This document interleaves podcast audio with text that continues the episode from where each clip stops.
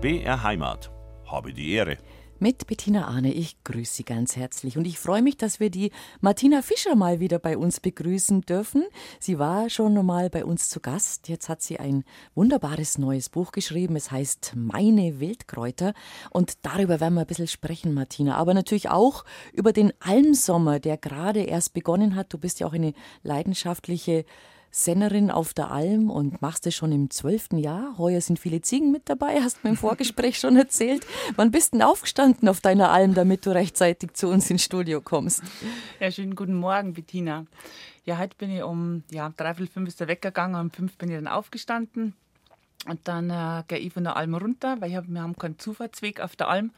Und dann gehe ich zu Fuß runter und dann bin ich äh, mit dem Auto runtergefahren und bis ins Tal oder habt ihr so, so, so einen Zwischenplatz, wo ihr parken könnt? Da haben wir so einen Zwischenplatz, genau. Mhm. Also ich muss jetzt nicht bis ganz runter gehen mhm. an den See, sondern wir haben so einen Zwischenplatz und dann, ähm, dann bin ich kurz runter, dusche und dann nach München. Ist dann immer die andere Welt, glaube ich, wenn man hier anlandet in der Großstadt, oder? So von dieser wunderbaren Idylle raus. Ja, mittlerweile liebe ich es fast, in diesen zwei Welten zu leben. Äh, die ersten Jahre war es viel schwieriger, von der Alm runterzukommen. Das hat mir also ein bisschen überflutet. Und äh, jetzt merke ich aber, dass man dass ich beide Welten eigentlich brauche. Mhm. Und heute Morgen war es so ganz neblig, ganz mystisch, hat ein bisschen geregnet. Und dann gehe ich da so runter, so durch den Wald zuerst. Und dann hört man so ein bisschen die, die ganzen Vogelgezwitscher und dann taucht man langsam so peu à peu in die Zivilisation ein. Also das liebe ich sehr. Ja, wir werden uns äh, ausführlich unterhalten über den Almsommer, der eben gerade erst begonnen hat. Äh, Kühe kommen erst noch, hast du mal schon gesagt. Und natürlich auch über Kräuter, über die Wildkräuter, die bei uns daheim direkt im Garten oder vor der Haustür wachsen, die bei dir oben wachsen auf der Alm warum sie uns gut tun, was wir damit machen können und warum dieses Wissen wirklich wert ist, wiederbelebt zu werden. Habe die Ehre, heute bei uns zu Gast Martina Fischer, eine ausgewiesene Kräuterexpertin, Wildkräuter, Heilkräuter, aber eben auch eine Frau, die ihren Traum verwirklicht hat, die auf der Alm lebt, jeden Sommer schon seit einigen Jahren. Martina, du bist im, auf dem Land groß geworden, klassisch, auch in der Landwirtschaft, gell? Ja, wir haben einen kleinen Milchviehbetrieb gehabt. Damals noch, glaube ich, mit zu 15 Milchkühen. Hab das hat damals gelangt. Es hat gelangt. Es hat gelangt zum, Leben, ja. zum Überleben. Ja. Äh, es hat äh, gut, gut gereicht. Ähm, und von daher hat mir das auch mitgeprägt, also, dass ich immer schon gerne in der Natur draußen war und äh, für, wir haben ja nicht einmal ein Kinderzimmer gehabt. Also wir haben ein Schlafzimmer gehabt, aber uns hat es kein Kinderzimmer gegeben. Das denke ich mir jetzt immer wieder. Mhm. Also wir waren eigentlich, unser Spielplatz war draußen. Immer. Es war im Wald, mhm. in, in, in, der Wiese oder wir haben natürlich auch in der Landwirtschaft auch mithelfen müssen, sehr viel. Äh, da waren wir gut gefordert. Aber bin da sehr dankbar dafür, dass, dass ich diese Fähigkeiten erlernt habe. Mhm. Und das, sind auch, auch Gerüche, die kann man abrufen im Hirn. Ich denke gerade, also ich bin nicht im, in der Landwirtschaft, aber neben der Landwirtschaft groß geworden und wir waren auch dauernd draußen. Und allein dies, diesen Duft von frisch gemähtem Heu, wenn man geheult hat. Und wir, wir wollten auch damals gern als Kinder. Also er hat uns auch lassen, der Bauer, da waren wir dankbar, dass er unser Mithelfen angenommen hat. Ähm, und das, das kann ich heute noch abrufen. Und, oder wenn ich da was rieche, dann, dann geht so richtig gleich, da bläht man gleich die Nüstern. ja, vor allem, wie du sagst, also einfach, wenn es frisch gemäht worden ist mm. und das Heu, ich meine, ich habe auch mal die Silage und so, das habe ich auch alles gern gerochen. Oder vor allem, wenn ich dann in der Früh meinem, meinem Vater geholfen habe am Wochenende am Stall, so in den warmen Stall, früher waren ja die Ställe noch ähm, warm und dieses Warme und dieses äh, der Stallgeruch, ich habe das sehr geliebt. Hm. Mit was für Pflanzen ist man denn da wirklich in der Kindheit in Berührung gekommen? Also womit hat man gespielt oder was, was hat man gemacht? Ja, vor allem mit, also wir haben mit, mit die Gänseblümchen oft so diese, man hat doch immer diese Halsketten gemacht. so mit den, mit den Stielen so ineinander äh, geschoben. Oder viel mit dem Löwenzahn. Löwenzahn, da Vom Löwenzahn, gemacht, dass ja. man die, die Stängel genommen hat und die aufgeschlitzt hat und ins Wasser gelegt hat. Dann sind so kleine Kringel entstanden. Die Kringel ähm, hat man doch auch wieder zu, äh, zu Ketten haben zu wir Ketten versucht, die zusammen gemacht, genau, so Ketten gemacht. Dann war halt einmal ganz schön, wenn dann die Pustiblume gekommen ist und mir hat dann wirklich so ein bisschen Himmel und Hölle gespielt und die hat dann gegen, auch gegen den Wind geblasen und sie dann hat man sich was wünschen dürfen. Ähm, das waren so, so ja, Taubnessel haben wir immer ausgesucht. Genau, weil diese Süße, diesen, äh, diesen Nektar, der ist ja so leicht süß, genauso wie beim Rotklee. Rotklee-Blüten. Ähm, Blätter sind jetzt auch, wo man dann so aussuzeln kann, wie wir in Bayern sagen. Mhm. Seid ihr auch sammeln gegangen? Beeren sammeln und sowas? War wahrscheinlich gar keine Zeit von der Landwirtschaft. Genau, also bei uns war es schon so, dass Mama versucht hat, ähm, also immer schon sehr auf gesunde Ernährung geachtet und äh, Brot alles selber gebacken und dann äh, Holunder natürlich eingemacht. Und wenn wir im Winter krank waren, hat es dann äh, Holundersaft gegeben, ein bisschen Honig oder dann äh, Honig selber auch. Aber bei uns ist jetzt nicht so direkt so, dass ich, gesagt, dass ich sagen kann, okay, ich habe von der Großmutter, die war so eine Kräuterkundlerin und da habe ich jetzt sehr viel übernommen. Ähm, da, da war bei uns eigentlich nicht, ist nicht so viel damit gemacht worden. Aber die Großmutter hat noch gewusst. Ich denke, sie haben es alle so ein bisschen gewusst, aber es ist jetzt nicht so, so stark. Das war, glaube ich, worden. auch nicht die Zeit, wo da wäre niemand auf die Idee kommen zu sagen, jetzt äh, rupfen wir den Löwenzahn ein paar Blätter ja. und tun ihn in der Salat. Das genau. hat man einfach Da ist gerade so, so ein bisschen. Da war so eine äh, Delle, gell? Da war so eine kleine Delle. Ich sag so ein bisschen, die Industrialisierung ist da so ein bisschen sehr fortgeschritten ja. schon gewesen und da hat man dann einfach auch alles geschätzt natürlich. Äh, vor allem auch dann ja vorher nur nach dem Krieg, was neu war und was, was man kaufen hat können. Und dann sind, glaube ich, diese Schätze, die vor der Haustür sind, die waren zu normal schon. Und deswegen braucht man der Mensch immer wieder so einen neuen Impuls. Und jetzt, glaube ich, sind wir an einem Punkt wieder angelangt, wo wir ja wirklich alles uns leisten können und kaufen können und merken aber, dass es uns ja wirklich nicht gesund macht oder befriedet. Und jetzt kommt langsam wieder das Bewusstsein, was für Schätze wir vor der Haustür haben. Und dass man gar nicht so viel braucht. Dass man nicht so viel braucht und dass es mehr um äh, Qualität geht wie um Quantität. Mhm. Ähm, wie ist dieser Kräuter- oder Pflanzenweg bei dir weitergegangen? Also wann hast du gesagt, das interessiert mich wirklich, da will ich möglichst viel dazu wissen und lernen? Ja, ich habe dann eine Krankenschwester gelernt und äh, war lange Jahre im Klinikum in Rosenheim und habe dann meine Großtante, meinen Großonkel gepflegt, äh, einige Jahre.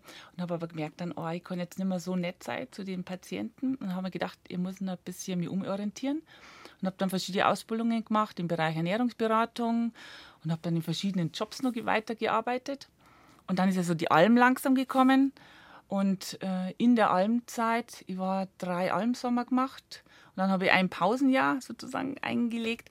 Und in der Zeit habe ich Ausbildung gemacht im Bereich Phyto- und Heilkräuterkunde in München. Mhm. Und da sind immer mehr Ausbildungen dann dazugekommen. Da habe ich gemerkt, boah, es hat mich vorher schon als Jugendliche sehr interessiert. Also ich habe sehr viel schon immer gelesen oder von der, von der Treben und von der Aschenbrenner. Und so waren halt immer so Bücher ein bisschen zu Hause nur rumgelegen. Das sind so Klassiker, gell? So Klassiker. Mhm. Und äh, dann und habe da schon immer was für mich immer rausgesucht, wo man so seine Wehwehchen damit irgendwie behandelt.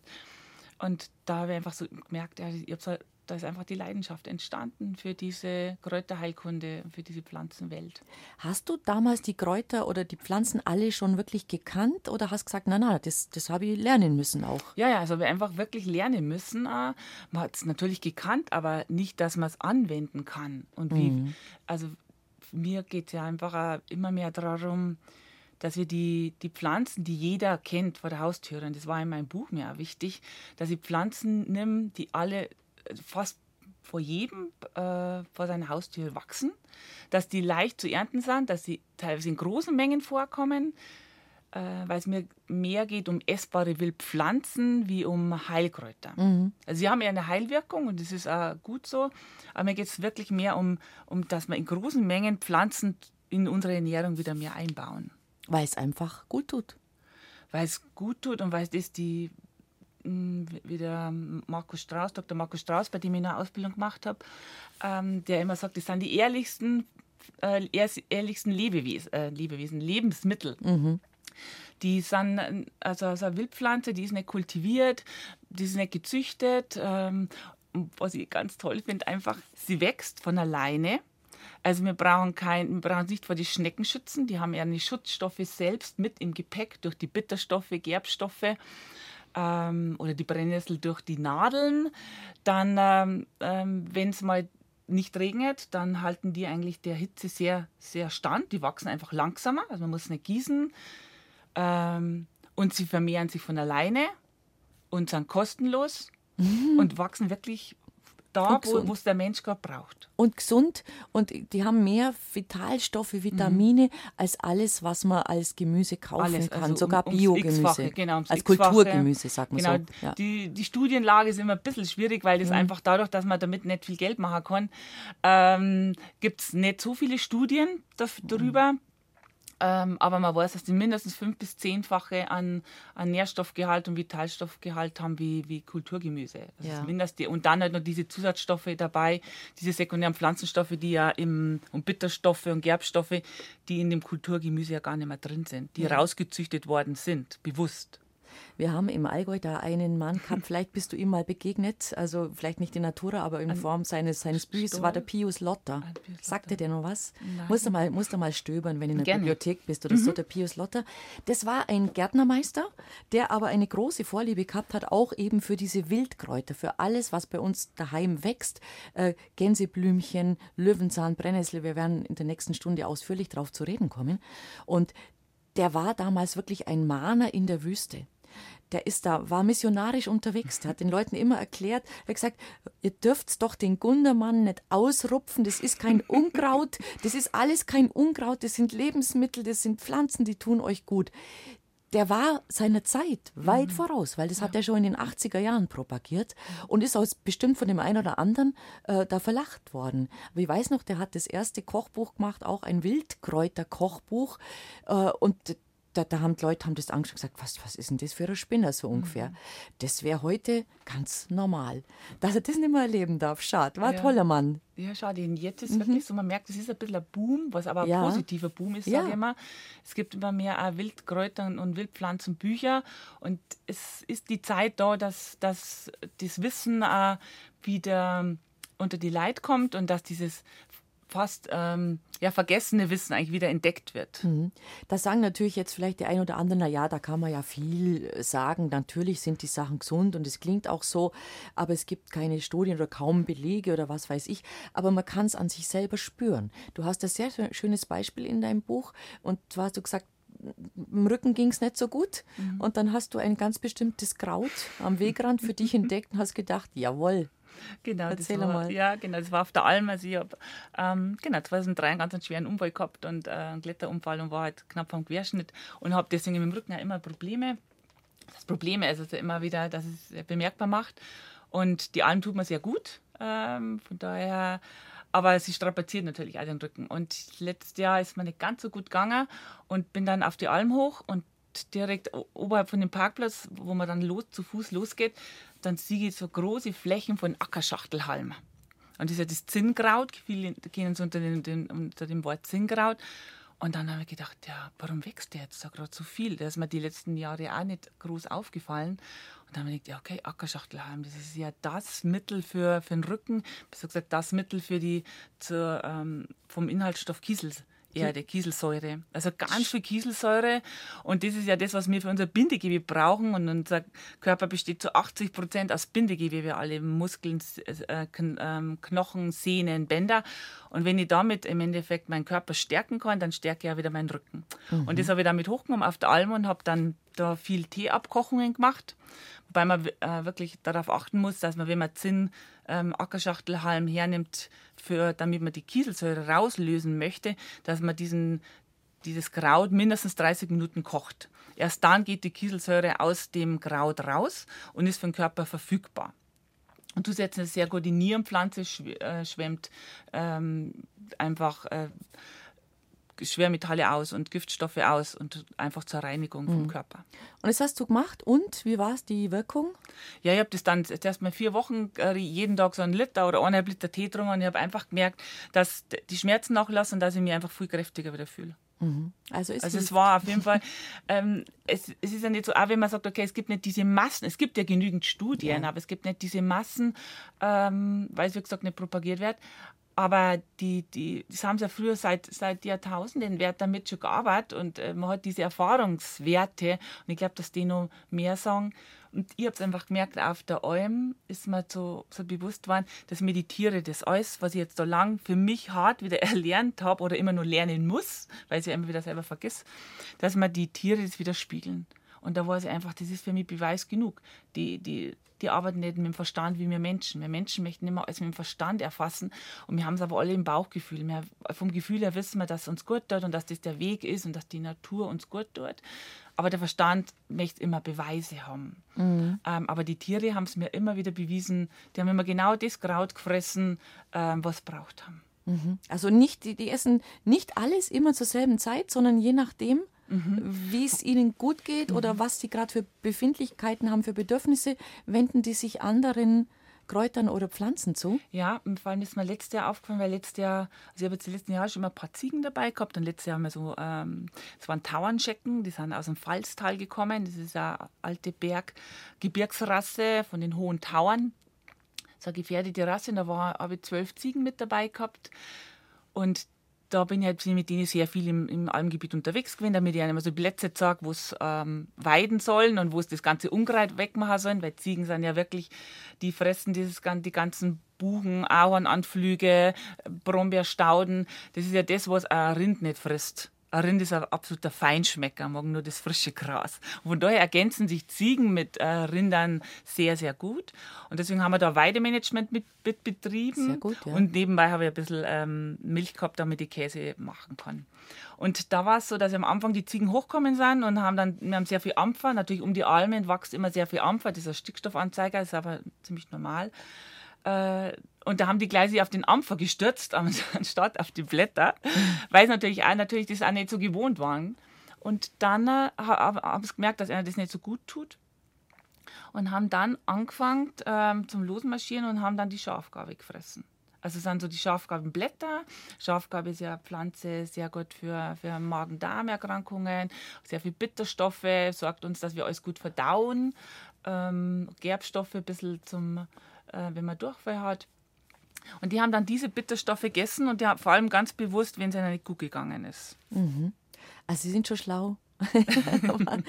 also mir hat mal ein ähm, was hat der gehabt? Esel, genau, mhm. ein Eselhalter gesagt, für ihn ist es ganz eindeutig.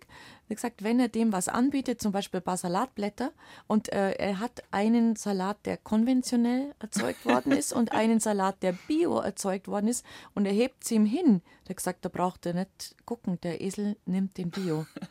Also, äh, wo, ne, woher weiß der das? Ja, der, der genau. Esel nimmt den Biosalat. Beide glaube ich, dass da der Esel nur mal vielleicht, vielleicht noch sensibler ist. Also ich glaube, eine Ziege da.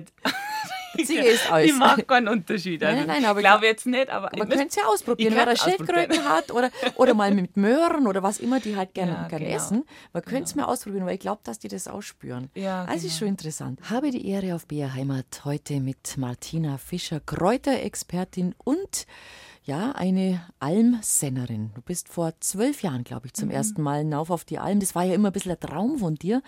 Warum? Was hat dich da gelockt, gereizt? Den Traum haben ja viele, die Realität ist dann manchmal hart. Wirst du uns gleich erzählen, denke ich. Ja, stimmt. Also 2011 bin ich das erste Mal ähm, auf die Alm gegangen, im Wendelsteingebiet. Mhm. Und das, diese Sehnsucht Alm äh, war schon la lange länger da wenn immer gefragt werde, an was liegt, kann ich gar nicht mehr ganz genau sagen. Also ich stelle mir das immer so vor, dass, ähm, oder ich beschreibe das immer so, dass in uns Menschen so die, die ganzen, äh, sind wie so kleine Samenkörner angelegt in uns. Das heißt, das sind diese Talente, die Wünsche, die Träume, die Sehnsüchte. Und je nachdem, ob wir diese Pflänzchen oder diese Samenkörner ähm, ein bisschen gießen und zum Keimen bringen und wachsen lassen, ähm, dann können sie die einfach unsere Begabungen und unsere Talente entfalten. Oder man sagen, na, ähm, der Verstand arbeitet wieder ein bisschen mit. Und äh, ich, ich drücke das nieder, wie wir es ja oft machen mit unseren Wünschen ähm, und kann nicht leben. Und ich habe einfach gemerkt, dass diese Sehnsucht allem, ähm, wenn ich, ich war viel in die Berge unterwegs beim, beim Berggehen und wenn ich dann so an den Almhütten vorbeigegangen bin und habe die alten Senner oder Sennerinnen gesehen, dann hat mich das immer sehr fasziniert, dass diese Ruhe, diese Zufriedenheit, die die ausgestrahlt haben. Und dann haben wir gedacht, die haben eigentlich ganz wenig, äh, müssen ganz viel arbeiten und sind viel mit sich alleine beschäftigt und sind so, haben so eine Zufriedenheit. Mhm. Und ich habe gemerkt, das habe ich eigentlich nicht, obwohl ich ähm, im Luxus sozusagen lebe. Also ich mhm. runden alles um mich habe und kann mir in Anführungszeichen alles leisten, was ich möchte. Und dann habe ich gedacht, da geben wir irgendwas ab und das möchte ich mit erfahren. Und das war mit der Grund, dass es dann, bis ich dann zu allem gekommen bin, hat natürlich wieder ein paar Jahre gedauert, weil ja immer dieses Wort ähm, aber davor steht. Mhm. Das heißt, dass man sagt, ah, das würde ich gerne machen, aber beruflich oder ich war Ja. früher ganz aktiv in der Blaskapelle unterwegs, kann man einfach ähm, vier Monate, vor allem in der Hauptsaisonzeit, äh, die anderen alleine lassen. Ähm, da waren jetzt sehr viele Arbeits davor gestanden. Und irgendwann habe ich aber gemerkt, dass diese Pflanze so groß war, dass sie sie jetzt nicht mehr wegdrücken hat lassen. Aber wie geht man dann vor? Also we, we, wen fragt man? Also wie, wie, wie, wo präsentiert man sich und sagt, hallo, ich tät Gibt es da gar nicht gerade ein Vermittlungsbüro? so, Ja, oder? es ist so, glaube ich, wenn man viel in die Berge ist, dann äh, hat man auch viel Bekannte und, und redet viel. Also es ist so, so eher ein bisschen Mundpropaganda und habe dann ähm, über, über eine Freundin, die auf der Alm war, auch gesagt, boah, das würde ich gerne machen. Hat die gesagt, ja, du, sie wüsste ja Alm für mich. Also es ist dann so, ähm, also wie gesagt, das war eher so über Mundpropaganda. Dann bin ich auf die erste Alm gekommen und dann war ja mittlerweile bin ich jetzt auf vier verschiedene Almen und, äh, gewesen, die letzten zwölf Jahre. Dann lernt man immer mehr, haben immer mehr Kontakte.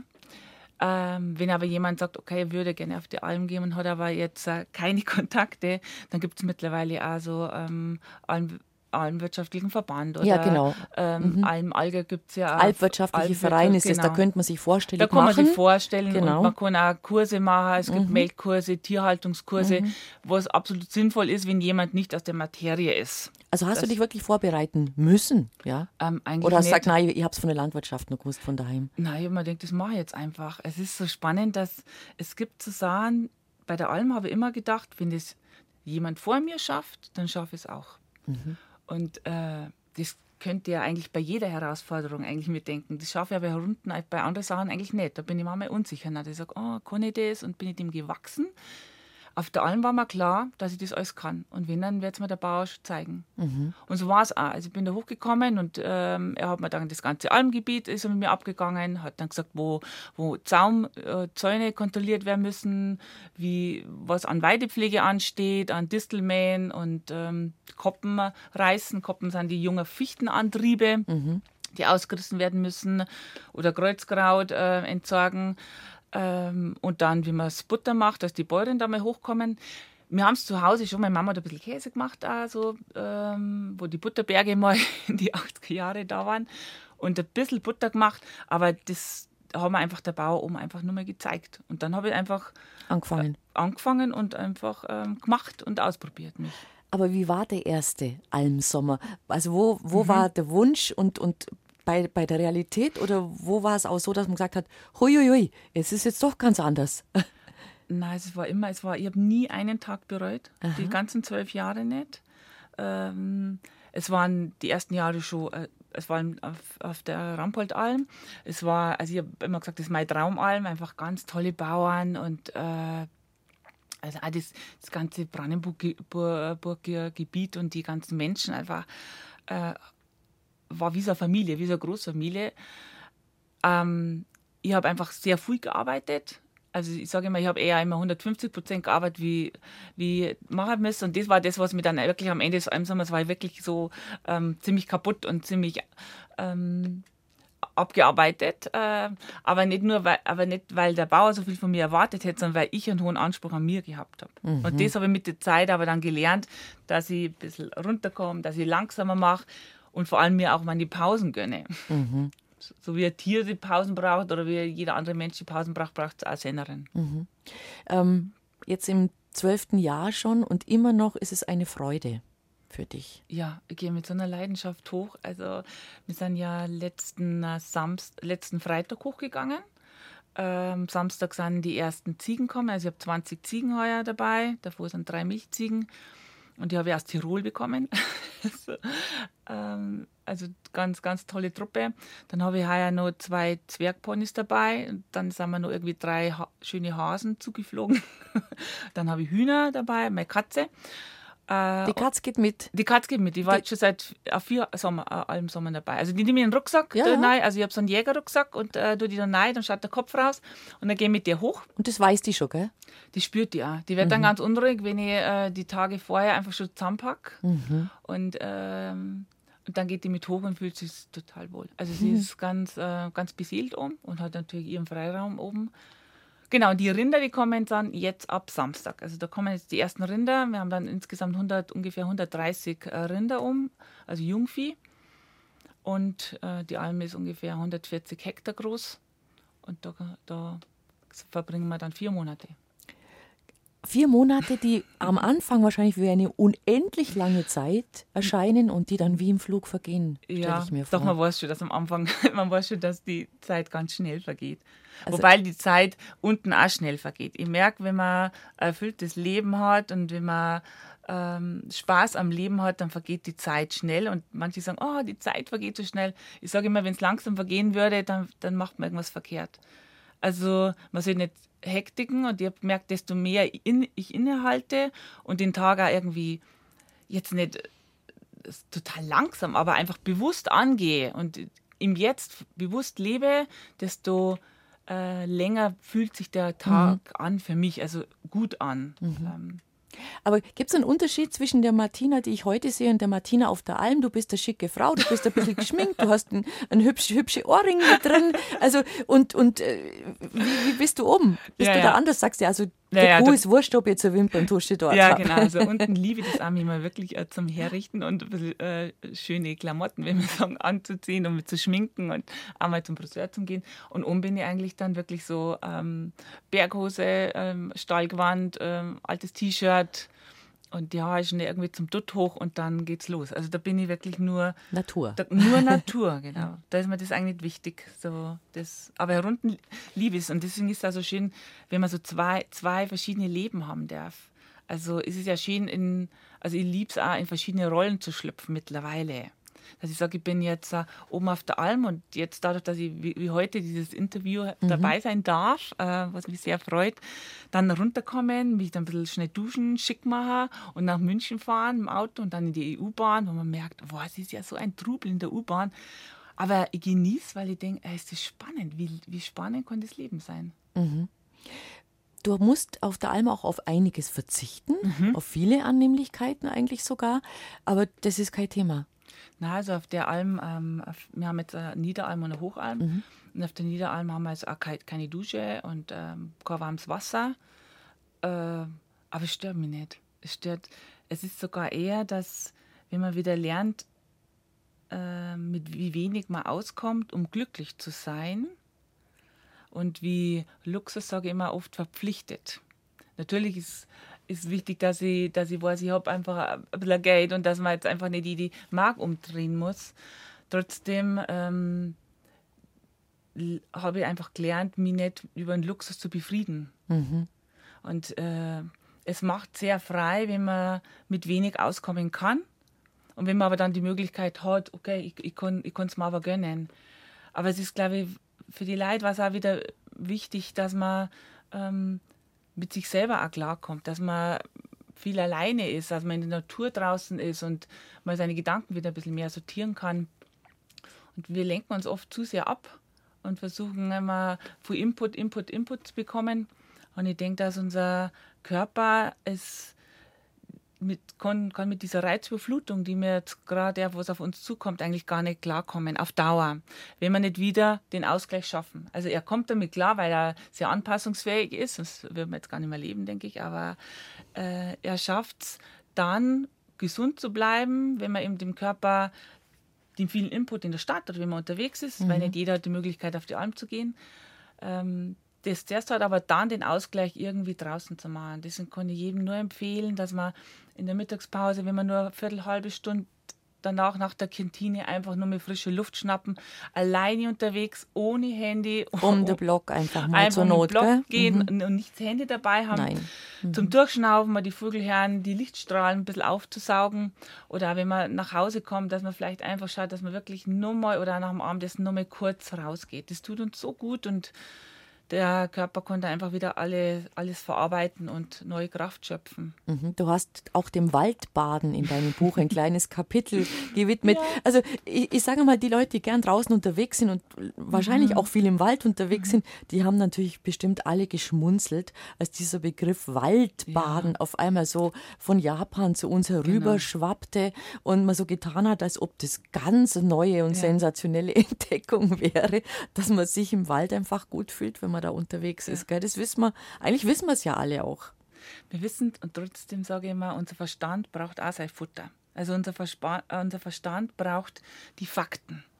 Und deswegen wenn ich das lies, wie wertvoll dieses Waldbaden ist, was das mit dem Körper macht und dass das immer im Wald, ähm, dass der der Baum ja äh, diese Botenstoffe, diese Terpene, diese Duftstoffe aussendet. Und vor allem, wenn man dann weiß, dass die vor allem im unteren Bereich des Stammes ähm, ausgesendet werden und die für unsere Lunge so gut sind und äh, auf unser limbisches System gehen, also auf unser Unterbewusstsein und unser vegetatives Nervensystem, also unser, unser unser Relax-Nervensystem, ähm, wo uns ein bisschen entspannt, unser Entspannungsnervensystem ähm, aktiviert. Das heißt, dass wir ruhiger werden, dass wir gelassener werden. Wenn man das weiß, dass, das, dass da wirkliche Stoffe gibt, die in unserem Körper was bewirken, dann bin ich doch motivierter, dass ich mich vielleicht doch mal auf dem, an einem Baum hinsetze und, äh, und einfach verweile. Und dann ist auch nicht mehr, das, das ist nicht mehr so abwegig, dass man sagt, ja, Bäume umarmen. Nein, das ist, ist halt abwegig. dann nichts mehr mit Esoterik zum da, sondern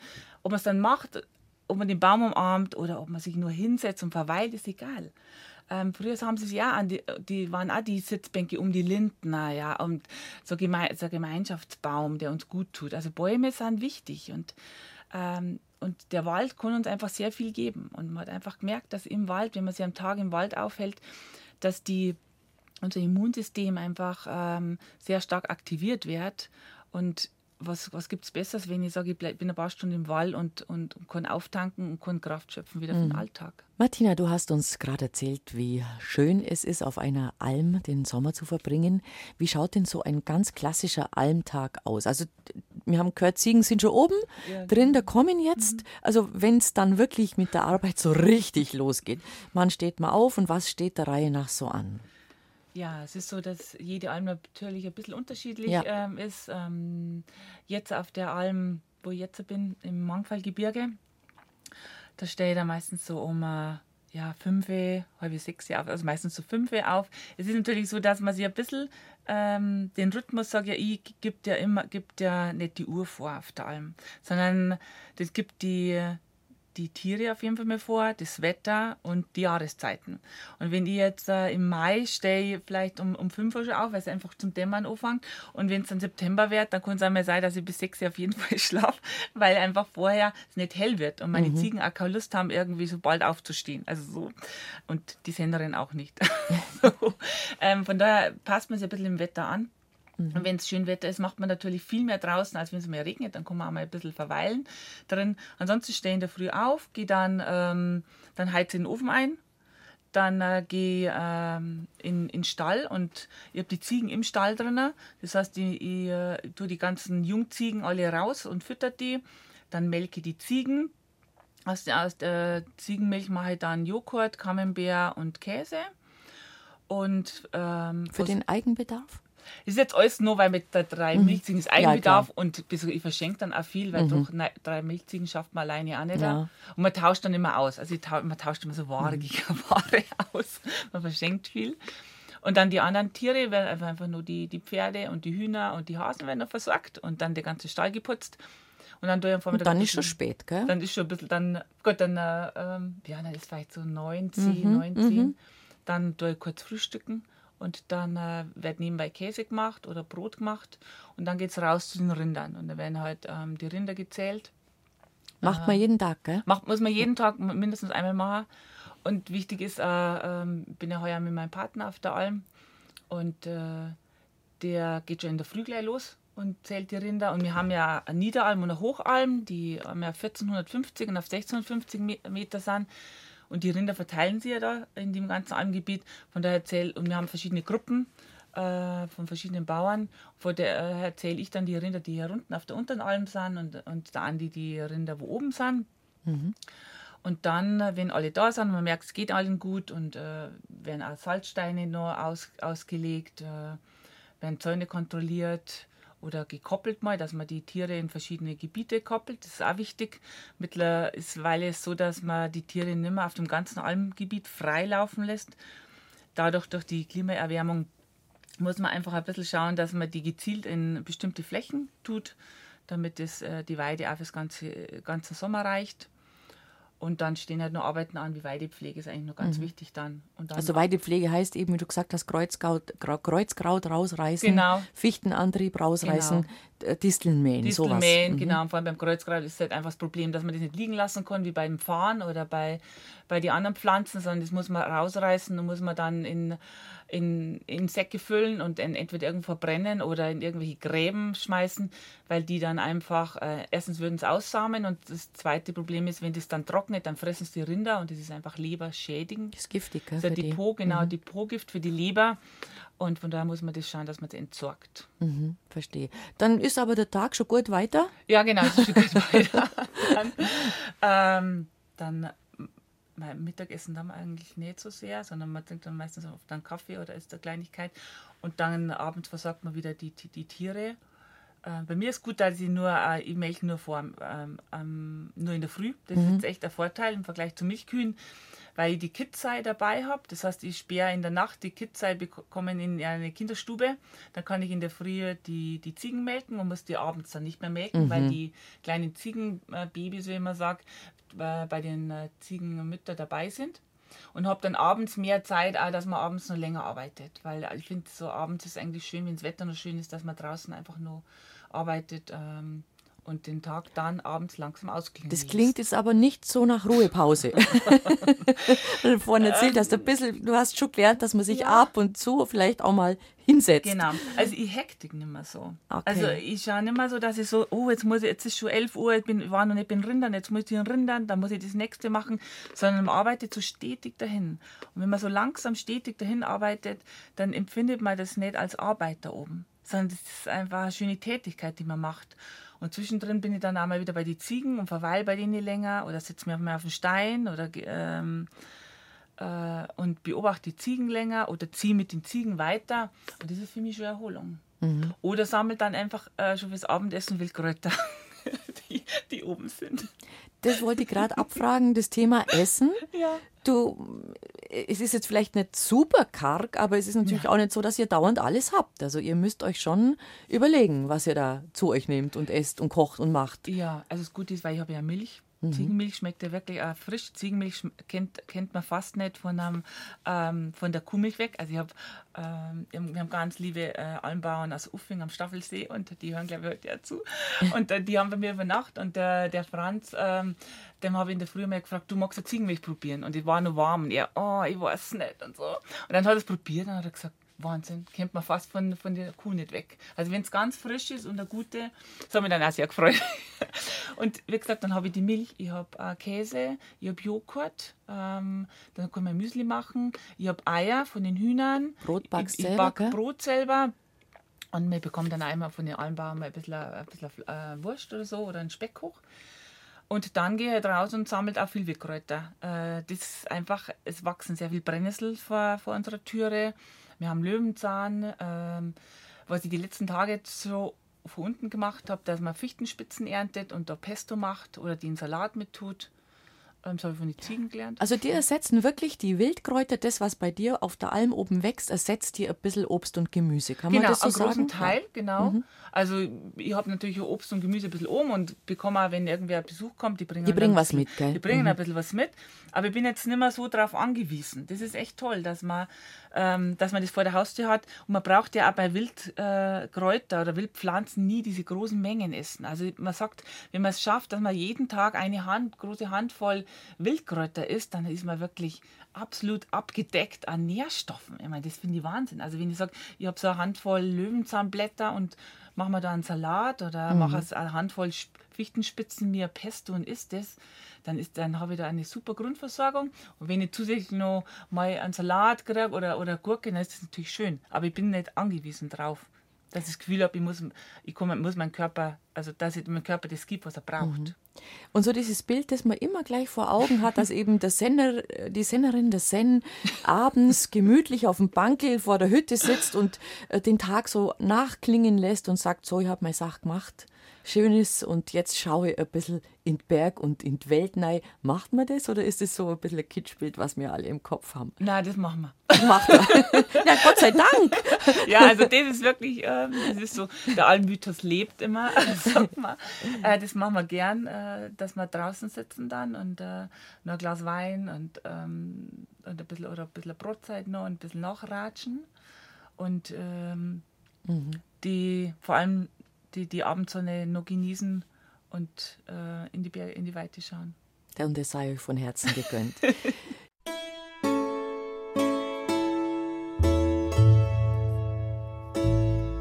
BR Heimat. Habe die Ehre mit Bettina Arne. Ich grüße Sie ganz herzlich. Bei uns heute zu Gast Martina Fischer, die ausgewiesene Kräuter- und Wildkräuterexpertin, hat ein neues Buch geschrieben. Es heißt Meine Wildkräuter aus dem Wald, von der Wiese und der Alm.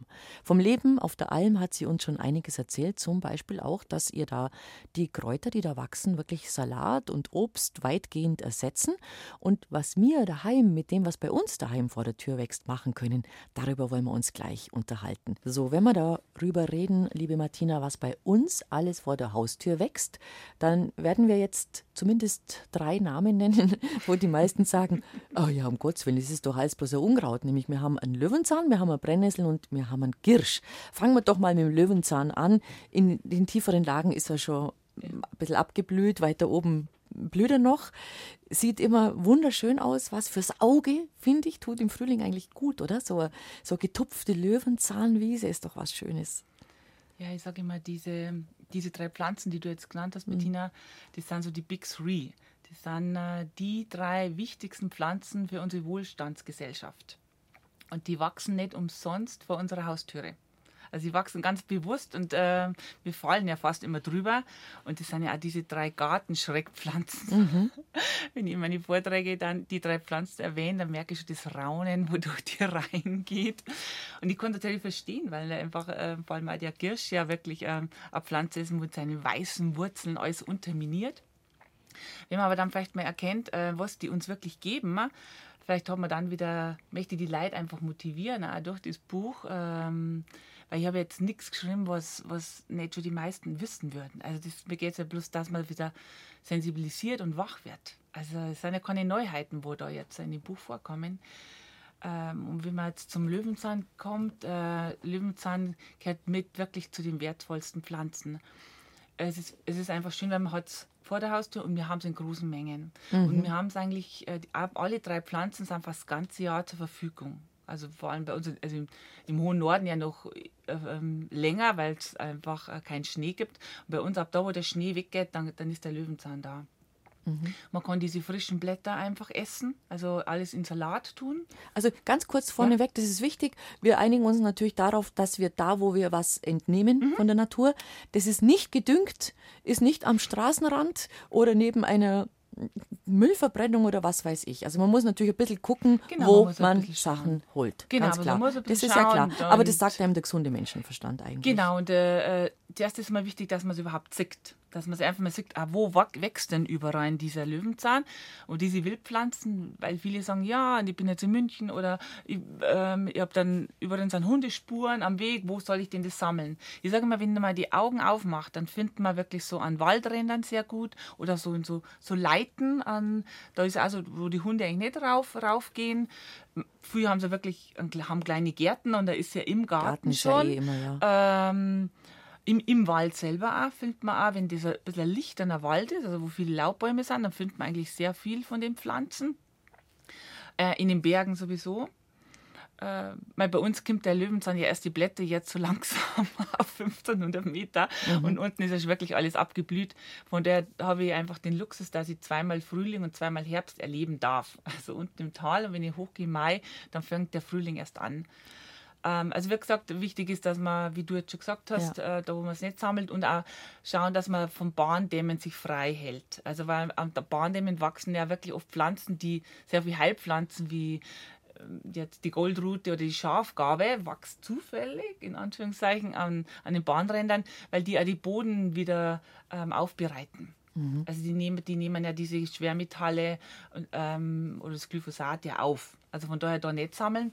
Ansonsten, äh, wie gesagt, bei ungedüngten Böden. Mhm. Oder eben im Garten. Oder im Bleib Garten. im Garten. Also fangen wir doch mit dem Löwenzahn an. Was machst denn du aus dem? Oder was nimmst du alles her vom Löwenzahn? Alles? Genau, also vom Löwenzahn kann man wirklich alles nehmen. Ui. Also alles mhm. ist hochwertig und ähm, gesundheitsfördernd. Es ist die Leberpflanze schlechthin. unsere Leberheilpflanze. Weil diese Pflanze, also die stammt ja, der Chicory, den jeder kennt, ähm, der stammt vom Löwenzahn ab, ursprünglich. Und beim Chicory sagt man schon mal, ah, der ist ein bisschen bitter. Ähm, ich sage, er ist ja schon eigentlich, die Bitterstoffe sind zum Großteil schon rausgezüchtet. Und das ist unser Problem, dass wir, unser Leber ist unser Kraft, Zentrale, unsere Energiezentrale. Das ist unser Kraftwerk vom Körper. Also wenn die Leber gesund ist, dann fühlen wir uns agil, wir fühlen uns fit, wir sind leistungsfähig, wir können uns konzentrieren, wir haben gute Augen. Ähm, das macht alles die Leber. Die verstoffwechselt alles, was wir essen und wandelt es in Energie um. Und wenn, wenn, die wird aber eigentlich mit der heutigen Zeit sehr belastet durch klar, Umwelteinflüsse, äh, können wir einfach nicht immer äh, das abwenden. Ähm, aber natürlich auch Alkohol, wobei ich jetzt auch kein, kein Verächter bin von Alkohol. Da sind wir auch gerne ein Glas Wein oder auch Zucker ähm, und vor allem Stress auch. Stress belastet unsere Leber ganz stark. Das heißt, wir, müssen nicht, wir können nicht alles vermeiden, aber wir können was dagegen tun, indem dass wir unsere Leber und die Nahrung für unsere Leber sind Bitterstoffe. Bitterstoffe ist extrem wichtig. Also die, die, die, die lacht, also die fängt zum, ähm, die, die, die die lechzt nach Bitterstoffen.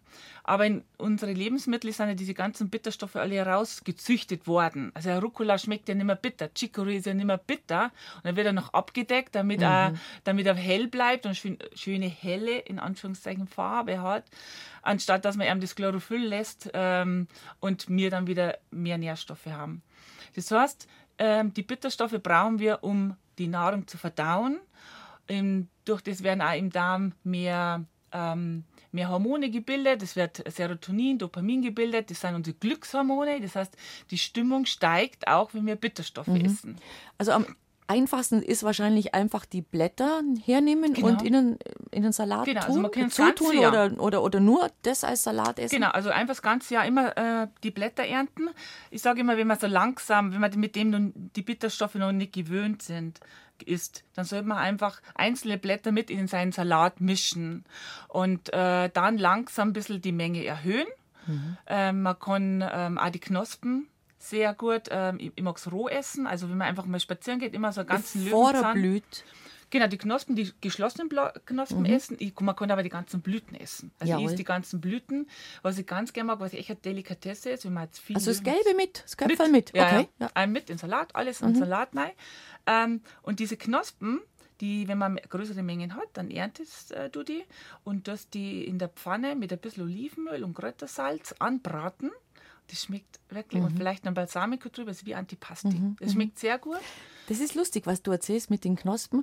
Habe ich zum ersten Mal äh, am, am Gardasee mhm. kennengelernt, im, im Hinterland vom Lugana Weingebiet, in einem sehr netten Agriturismo. Und die haben einen Salat gemacht und auf dem Salat waren eben so, ich konnte es nicht gleich identifizieren. Mhm. Und ich gesagt, aha, was ist jetzt das? Und dann haben wir mit, mit Händen und Füßen und, und, und Google-Dolmetscher und wie auch immer, sind wir also der Sache auf den Grund gegangen und der hat uns erzählt, das sind Löwen Zahnkapern. Das ja. heißt, er nimmt die Knospen mhm. und legt die ein in genau. Essig, äh, Öl, gutes Olivenöl, Essig, ich glaube halt wahrscheinlich ja. das übliche, ein bisschen Salz, Pfeffer und die tut er in den Salat. Ist ein Traum. Ja. Ein Traum, wirklich. Also hier war ein mhm. Rezept mhm. drin, in dem, dass man es anbrät oder man legt es in so einem Essigsud ein und hat man dann einfach für den Winter da noch so in Gläsernform wie Kapern. Und das, man, wie gesagt, es sind in großen Mengen zur Verfügung. Äh, man, man, es geht leicht, es geht schnell, ähm, kein großer Aufwand und man hat eine echte Delikatesse in Salat. Ähm, beim, was wichtig, sage ich immer, ist, es muss schmecken. Also alles Wildpflanzen, was man isst, es muss einfach schmecken. Weil ich sage immer, wir Frauen sind eher nur so, dass wir sagen, ja, okay, es ist gesund, also essen wir es. Genau. Ein Mann würde das nie Nein. machen. Beim Mann, nicht so. Es darf also, gesund jetzt sind wir mal richtig verallgemeinernd. genau. Hauen wir mal die Klischees hier raus. Genau. Also beim Mann, es darf gesund sein, aber es muss vor allem schmecken. Ja. Und deswegen habe ich immer gesagt, ähm, diese Rezepte, wo in meinem Buch äh, drin sind, die müssen einfach gut schmecken. Und ich habe gesagt, die sind, also alle Rezepte in meinem Buch sind an Männern erprobt. Ähm, und deswegen sage ich, macht so gut Dressing. Das äh, Salatdressing ist das A und O. Dass man sagt, man, ähm, erstens mit gutes Olivenöl, ich arbeite gerne mit Kürbiskernöl, dann tue ich gerne mal ähm, entweder einen süßen Senf rein, so einen Apfelsenf oder einen selber gemachten Sirup mit rein, dass man ein bisschen die Süße reinbringt. Ahornsirup geht auch ganz wunderbar. Ist wunderbar. Mhm. Ähm, dass mir die, die Bitterheit ein bisschen abmildert. Äh, man soll es nicht total süß machen, weil die Bitterstoffe wichtig sind. Aber es geht darum, dass unsere Geschmacksnerven, unsere Knospen wieder aktiviert werden und sich an das Bittere gewöhnen. Und ähm, ihr werdet das alle merken, also die, das, die mehr Salate essen, diese Bittersalate, dass man immer mehr Lust hat auf bitter zu essen und dass das nicht mehr so bitter empfunden wird, mhm. wenn, man, wenn man mehr diese äh, Wildpflanzen mit in seine Nahrung mit ähm, einbaut. Mhm. Salat haben wir gehabt. Dann genau. haben wir gesagt, Kapern, man könnte es einlegen. Man, genau. könnte, äh, man kann natürlich auch ganz klassisch wahrscheinlich Tee und, oder Tinkturen Genau, man machen. kann aus der Wurzel äh, gute, gute ähm, äh, Tees machen, man kann aus den Blättern Tee machen. Ähm, aus den Blüten mache ich gern ähm, einen Sirup, einen, also wie Holunderblütensirup, also mit Zucker, die frischen Bio-Zitronen, ähm, das einlegen, diese Blüten, diese mhm. gelben Blüten und es wird dann so ein goldgelber Sirup. Mit Wasser dann, zu, Wasser ein bisschen zum, mit zum Wasser oder mal, ja. mit einem Glas Sekt. Ja, ähm, ah, wunderbar, ja. Genau. Oder als Dressing in die Salatdressings nahegeben. Man kann aus den Blüten äh, Limo machen, dass man die in Apfelsaft ansetzt und dann mit, äh, mit Sprudelwasser auffüllt. Mhm. Ähm, schmeckt auch Kinder sehr gut. Ähm, genau, Gemüse kann man draus machen. Ähm, Schön. So und das Gleiche gilt für den äh, für die Brennnessel oder sagst du, na, na, man muss schon jedes Pflänzchen so behandeln, wie es, wie es, verdient? Ähm, also ich würde sagen, beim Girsch ist ähnlich. Girsch ist ähnlich. Genau, mhm. Girsch ist ähnlich. Äh, Girsch ist ja, ähm, gehört mit zu den wohlschmeckendsten äh, Wildpflanzen. Der Girsch ist ja ähm, eine Pflanze, in großen Mengen wächst. Und es ist so die Gichtpflanze. Also nicht umsonst sagt man auch Gichtkraut dazu, weil das die Fähigkeit hat, die Harnsäure aus dem Körper, aus den Gelenken und aus dem Gewebe zu lösen. Und gleichzeitig hat, sage ich immer, hat, haben alle drei Pflanzen, also Löwenzahn, Kirsch und Brennnessel, die, die können äh, bestimmte Stoffe im Körper lösen, Ablagerungen und wie jetzt die Harnsäure lösen und haben aber gleichzeitig die Drainage mit im Gepäck. Das heißt, die aktivieren die Nierenfunktion und, und, und, und aktivieren die Niere, dass die mehr die Giftstoffe mhm. dann ausleitet. Und der Giersch ist gut, wenn man, wenn jemand Gicht hat, wenn jemand so äh, im äh, Beschwerden hat im rheumatischen, rheumatischen Formenkreis, Gelenksbeschwerden, dann sollte man einfach viel Giersch essen oder Giersch-Tee trinken. Ähm, ich sage, wenn man es vor der Haustür hat, bei mir auf der Alm ist es ein bisschen schade, weil ich so wenig Kirsch habe. Ja, Kirsch hast nicht, genau. Äh, nicht so viel. äh, aber den jeden Tag mit in Salat geben oder in Smoothie einfach mit rein. Ja. Manche lieben ja Smoothie, so ja. mixen es gern. Ja. Äh, Pesto kann man sehr gut machen mit Kirsch, mit ganz gut, dass man so ein paar Nüsse sie anröstet und ein bisschen Parmesan rein tut und klein schneidet, wie Pesto. Ähm, beim Giersch, der ist so mineralisch. Der schmeckt, der stammt ja, also die Petersilie stammt vom Giersch ab. Mhm. Das heißt, und der Kirsch hat einen Geschmack zwischen Petersilie und Karotte. Mhm. Also einfach mal die Blätter essen, man merkt dann so diesen karottigen Geschmack. Und von daher kann man da einfach wunderbar Salate machen. Und wenn der Kirsch ein bisschen größer wird, dann kann man die Stängel sehr gut nehmen. Die schmecken wie Stangensellerie. Also ganz mineralisch. Und ich sage immer zu Hause, wenn ihr einen großen Garten habt, lasst einfach ein kleines Eck frei und da hat da einfach Brennnessel, Girsch, was halt Taubnessel, alles, gell? was gern wächst, Labkraut wachsen lassen. Und, äh, und da haben wir dann sozusagen jeden Tag haben wir was Frisches das ganze Jahr. Und wenn euch die Schnecken mal einen Salat zusammen esst, dann habt ihr wenigstens nebenbei ähm, nur die Wildpflanzen. Und ich habe sehr schmunzeln müssen, da hast du sehr nett geschrieben, hat gesagt, zum Beispiel gerade beim Löwenzahn, er sagte, wenn es jetzt den nur in China gäbe und als Heilpflanze bekannt wäre, dann würden wir viel Geld dafür zahlen, dass wir einen Löwenzahn aus China kriegen, mit dem wir hier was anstellen. Immer das vor der Haustür ist nichts wert, gell? Ja, genau, weil ja. Das, äh, der Löwenzahn wird als Ginseng des Nordens bezeichnet, weil er so ein starkes Tonikum ist. Also er macht uns wirklich stark und gibt uns ganz viel Kraft. Und wie gesagt, alles, was in großen Mengen verfügbar ist, schätzt man dann vielleicht nicht mehr so sehr. Mhm. Die Brennnessel ist ja. natürlich auch so eine Königin. Also gerade ja. bei den Kräuter- und Heilkundigen mhm. haben die Brennnessel ja immer schon verehrt. Ja. Nicht nur die gute Hildegard, sondern auch andere, die gesagt haben, wow, was für eine Pflanze ja, an die Brennnessel trauen sich viele nicht so ran, weil es natürlich diese gefährlichen, in Anführungszeichen, Stacheln hat. äh, mir hat immer interessiert, was so eigentlich, was, was, was machen diese Stacheln? Was passiert da, dass man einfach so Quatteln kriegen? Und ich habe das interessant gefunden, dass in diesen Spitzen ist eingelagerte Kieselsäure in den Brennnesselspitzen also in den Stacheln. Und wenn, diese, wenn wir diese Stacheln berühren, dann äh, brechen die ab mhm. und es entsteht eine scharfe Kante an, der, an, an, an den Nadeln und die bohrt sich unsere Haut ein und dann wird, spritzt die Pflanze als Schutz natürlich, ähm, damit sie sich wehrt, dieses Histamin und Ameisensäure und äh, Serotonin in unseren Körper und das macht dann diese Quatteln. Mhm. Und wenn man weiß, okay, Kieselsäure ist ja gleichzeitig wieder eine starke Kieselsäurepflanze. Und diese Kieselsäure von der Brennnessel ist stark bioverfügbar. Das heißt, wir können die, wenn wir es ko einfach kochen oder dünsten, die Brennnessel als wie Spinatersatz, also ich liebe es einfach, wie ein Spinat hernehmen. Also Zwiebeln andünsten, ein bisschen Butter und dann die Brennnessel klein schneiden und ähm, dann noch ein bisschen Ziegenfrischkäse dazu, dann ist es einfach eine Delikatesse. Man kann es auch mit Spinat oder Mangold mischen oder für Aufläufe.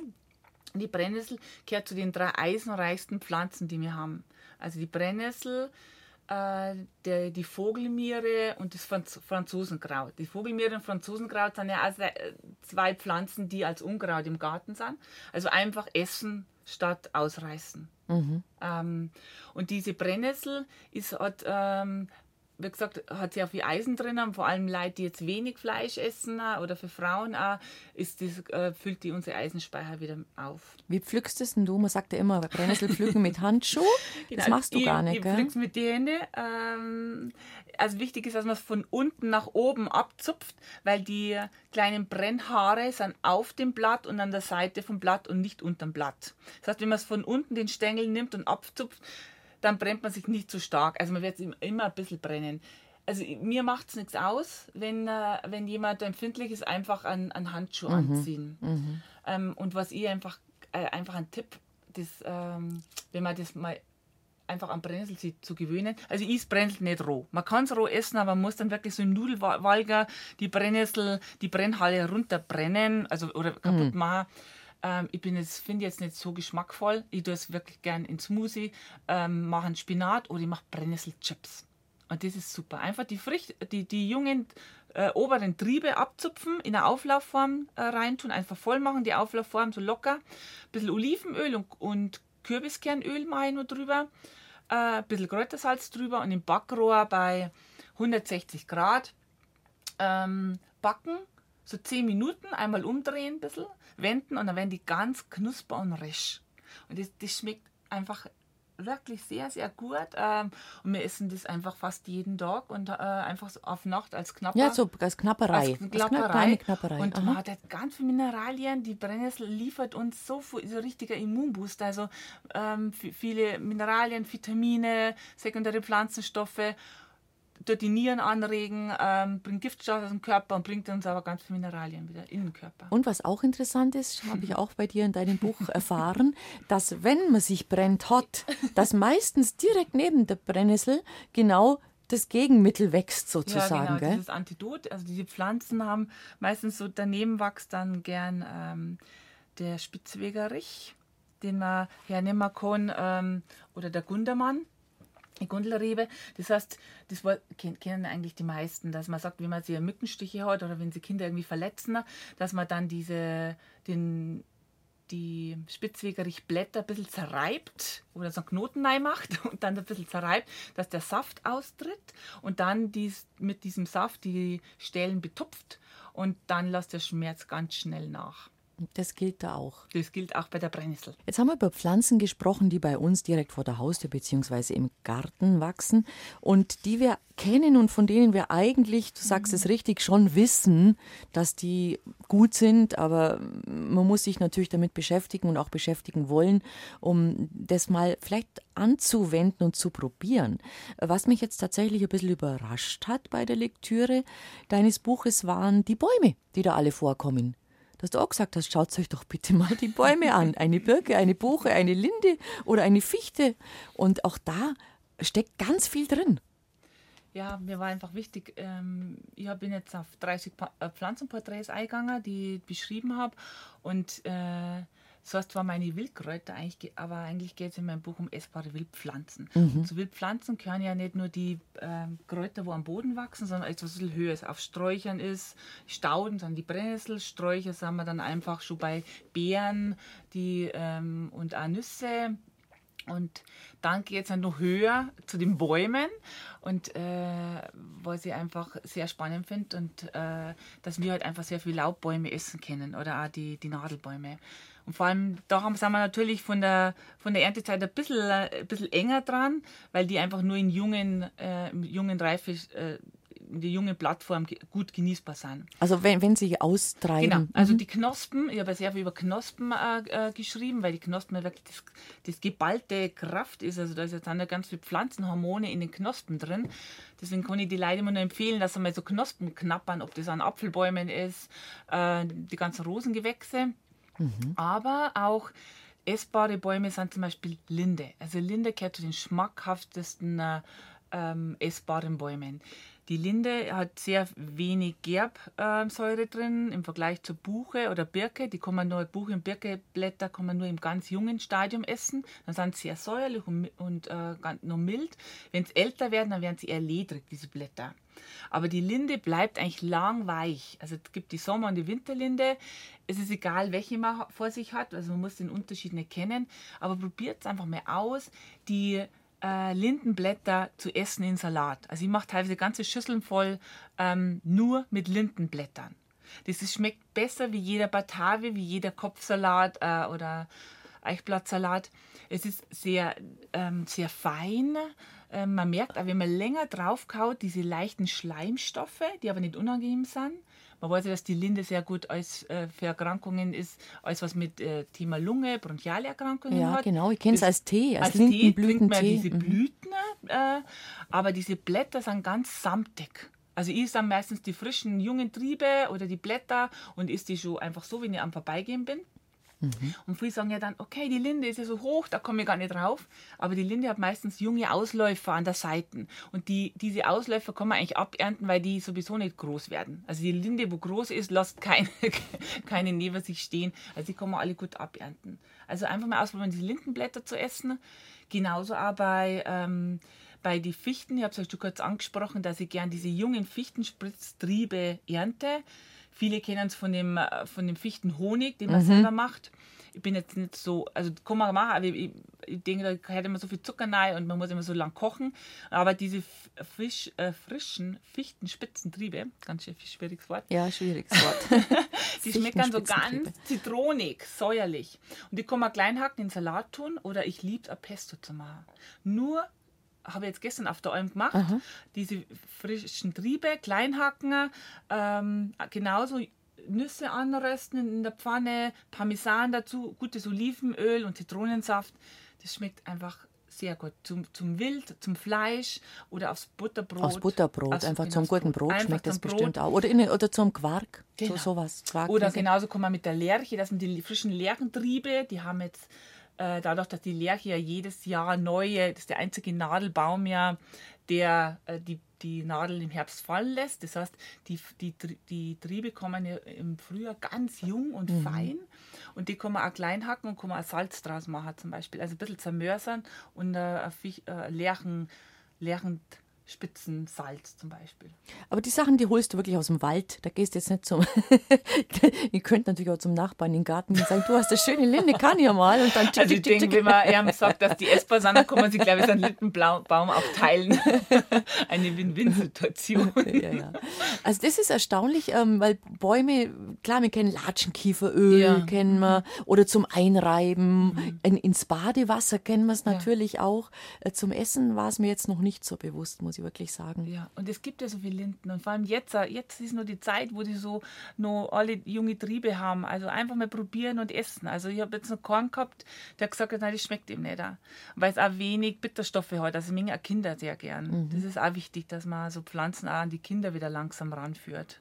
Eine Pflanze, die jetzt natürlich gerade so richtig mhm. kommt, jetzt zur Zeit, mhm. ist der Holunder. Ja. Der Holunder ist ja auch ein, ein wunderbares, ein wunderbarer Strauch. Ja, das ist also unser Immunbooster. auch. Das ist äh, beim Holunder ist so, äh, roh kann man wirklich nur die Blüten äh, essen. Äh, alles andere muss einfach gekocht sein. Früher haben wir ja noch die Blätter gegessen, ist man aber jetzt auch ein bisschen davon weggekommen, weil die einfach auch Giftstoffe haben, die ähm, wo man sich wirklich gut auskennen muss, dass man und gut dosieren muss, dass er nicht irgendwie mehr Schaden bringt.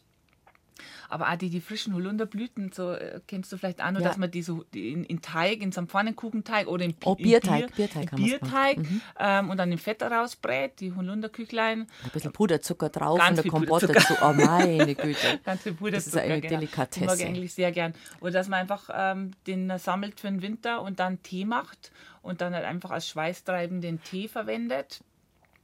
Und die Beeren sind ja auch ähm, wirklich äh, in gekochter Form, dass man Kompott macht.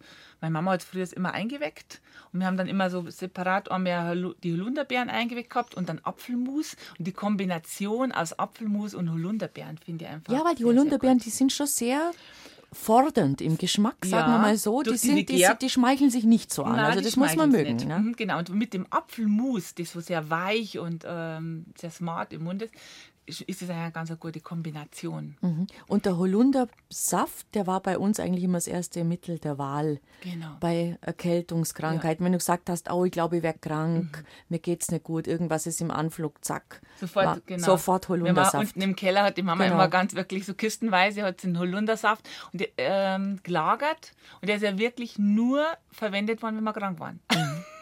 Aus dem Frühjahr, wenn dann noch ein paar Flaschen über war. Aber der ist wirklich, also sofort, wie du auch sagst, Bettina, wenn's, äh, wenn man ein bisschen Anflug von einer Erkältung ist, dann ist der Hol- Holundersaft ähm, da ideal. Es sind eigentlich auch vor allem alle Beeren, die sehr dunkle Farbe haben. Das sind die Anthocyane, die, die, die unseren guten Zellschutz bieten. Und die sind ja in, in der Heidelbeer drin, in die, in die Preiselbeeren. Deswegen haben wir auf der Alm haben wir halt das Glück, dass wir oben auch sehr viele Preiselbeeren haben. Letztes Jahr war ein gutes Preiselbeerjahr. Ist nicht immer. Ist nicht immer, also Nein. alle x Jahre mal. Und da Preiselbeeren schmeckt ja auch sehr gut. Die kann man auch roh, also ich habe es dann gerne in so Pfannenkuchenteige mit eingebacken, war sehr gut. Oder Marmelade gemacht. Und das dann, oder Vogelbeeren. Hast du schon mal mit Meerrettich zusammengebracht? Preiselbeere und Meerrettich ist Na. eine Top-Kombination. Und was macht man daraus? Äh, zum Beispiel äh, nimmst ein bisschen äh, Joghurt oder, Ja, oder bei dir bei genau. den Ziegenjoghurt. Preiselbeer, Meerrettich. Frischen Meerrettich. Muss aber, nicht oder? unbedingt, der kann aus dem Glas sein, aber wenn man Genau. frischen hat, ist noch besser. Besser. Ein bisschen abschmecken, hervorragende Bei, Beisoße So zu, dann ja, gell? zu, So. zu, zu, zu, Gemüse, zu, zu einem Fleisch. Also zum, wir haben es immer klassisch zum Fondue dazu gemacht. Zum Fleisch passt Ah. Okay. sehr schön, weil es so eine fruchtige, scharfe Note dazu gibt. Mhm. Kannst aber auch einfach ein bisschen Gemüse eintippen. Also das kann man zu viel umreichen. Das, zum Käse könnte man es auch Ah, dazu tun.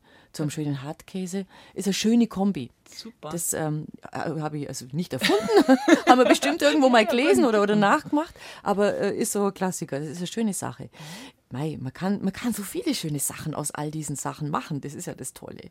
Ja, genau. Man muss einfach, ähm, wichtig ist, dass man auch. ausprobieren, ein bisschen Ja. Anregungen kriegt. Also ich kriege ja immer wieder Anregungen von anderen und deswegen finde ich es wichtig, dass man das Wissen auch vermittelt. Und äh, Das machst du ja auch, gell? Wenn du ich, nicht genau. auf der Alm bist, also im, im, im Winter äh, liegst du nicht faul auf, der, auf dem Sofa rum, so sehr wir es dir auch wünschen, sondern da gehst du mit deinem Wissen, da machst du Seminare vermutlich Genau. und ja, immer. Vorträge, also ähm, viele Lesungen und Vorträge über die Bücher, ähm, aber auch für, für Firmen so Inspirationsvorträge.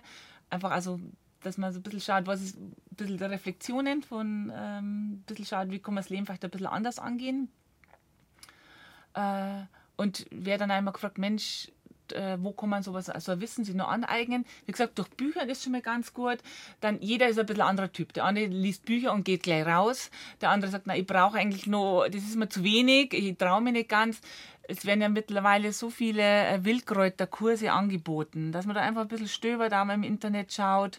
Ähm, In oder den Regionen gibt es meistens ausgebildete, bei uns sind zum Beispiel so Kräuterbäuerinnen, haben wir genau, auch. dieses mhm. Mahn oder im- im- die Terroristinfos bieten auch immer da sehr viel an, dass man da mal irgendwo mitgeht, wenn manche Mengen das einfach sagen, sie möchten es begreifen, fühlen und äh, äh, mit, mit den Leuten, mit den Experten was machen und dann auch gleich verkochen, dass man so gleich mit allen Sinnen arbeitet, das finde ich ganz wichtig. Und dann wirklich auch mal trauen, einfach rauszugehen und das zum Ausprobieren. Mhm. Und ich sehe schon, es, habt, es gibt äh, übers Jahr so verschiedene Erntephasen. Es ist einiges, was man wirklich im Frühling holt, Ja. dann im Hochsommer, wenn auch der Frauen 30er ist, im August, wenn ja. Ja. die Pflanzen ihre, ihre größte Kraft, viele Heilkräuter auch ihre größte Kraft entfalten und im Herbst. Also da gibt es schon diese Natur, die gibt uns die Phasen vor, auch wann was passt. Ja, es ist so im Frühjahr, da geht es darum, dass, dass der Körper sich wieder ein bisschen reinigt, dass er ähm, Nährstoffe kriegt, damit er in die Kraft kommt. Das sind diese ganzen Löwenzahn, Girsch, Brennnessel, so die aktivieren unser Bärlauch. Leber, unsere, unsere Niere. Und dann so im Sommer so eher diese Leichtigkeit und diese Sommerpflanzen, ja, wie das Johanniskraut ähm, oder der Frauenmantel, äh, den wir haben, das ist so unsere Lichtpflanzen. Und wir haben ja auf der Alm haben wir einen Frauenmantel, aber wir haben auch den Silbermantel. Das ist so die kleine Schwester, die wächst eigentlich nur in die Bergen. Und den, der wird Silbermantel genannt, weil der auf der Unterseite vom Blatt ganz silbrig ist. Und da sagt man, dass die Heilkraft nur ein bisschen höher. Und Frauenmantel sollten eigentlich wir Frauen oder dürfen wir Frauen eigentlich fast äh, regelmäßig trinken, weil einfach unser Hormonsystem wieder ein bisschen ausgleicht. Als Tee? Als Den, Tee. Genau, im Frauenmantel trinken als Tee. Wobei ja diese jungen, feinen Blätter, wo so kleine Muscheln ausschauen, wo da oft mal dieser Tropfen da drin ist, dieser Tautropfen, ähm, die schneide ich gerne mit einem Salat. Weil der einfach nur fein ist und die Gerbstoffgehalt noch nicht so groß ist. Gerbstoffe sind ja, kennt jeder, wenn, wenn man was isst und es ist so zusammenziehen. Man merkt, es zirkt im Mund zusammen. Ist natürlich auch sehr entzündungshemmend und wundheilend, aber man muss auch natürlich, der Körper muss sich daran gewöhnen. Also, aber so kleine Blätter immer mit in den Salat geben und ansonsten Tee trinken. Tee trinken ist immer gut. Also alles, was du jetzt so geschildert hast und beschrieben hast, kann man natürlich einfach schlechterdings nachlesen in einem Buch. Martina Fischer, Meine Wildkräuter heißt es und es kostet knapp 24 Euro.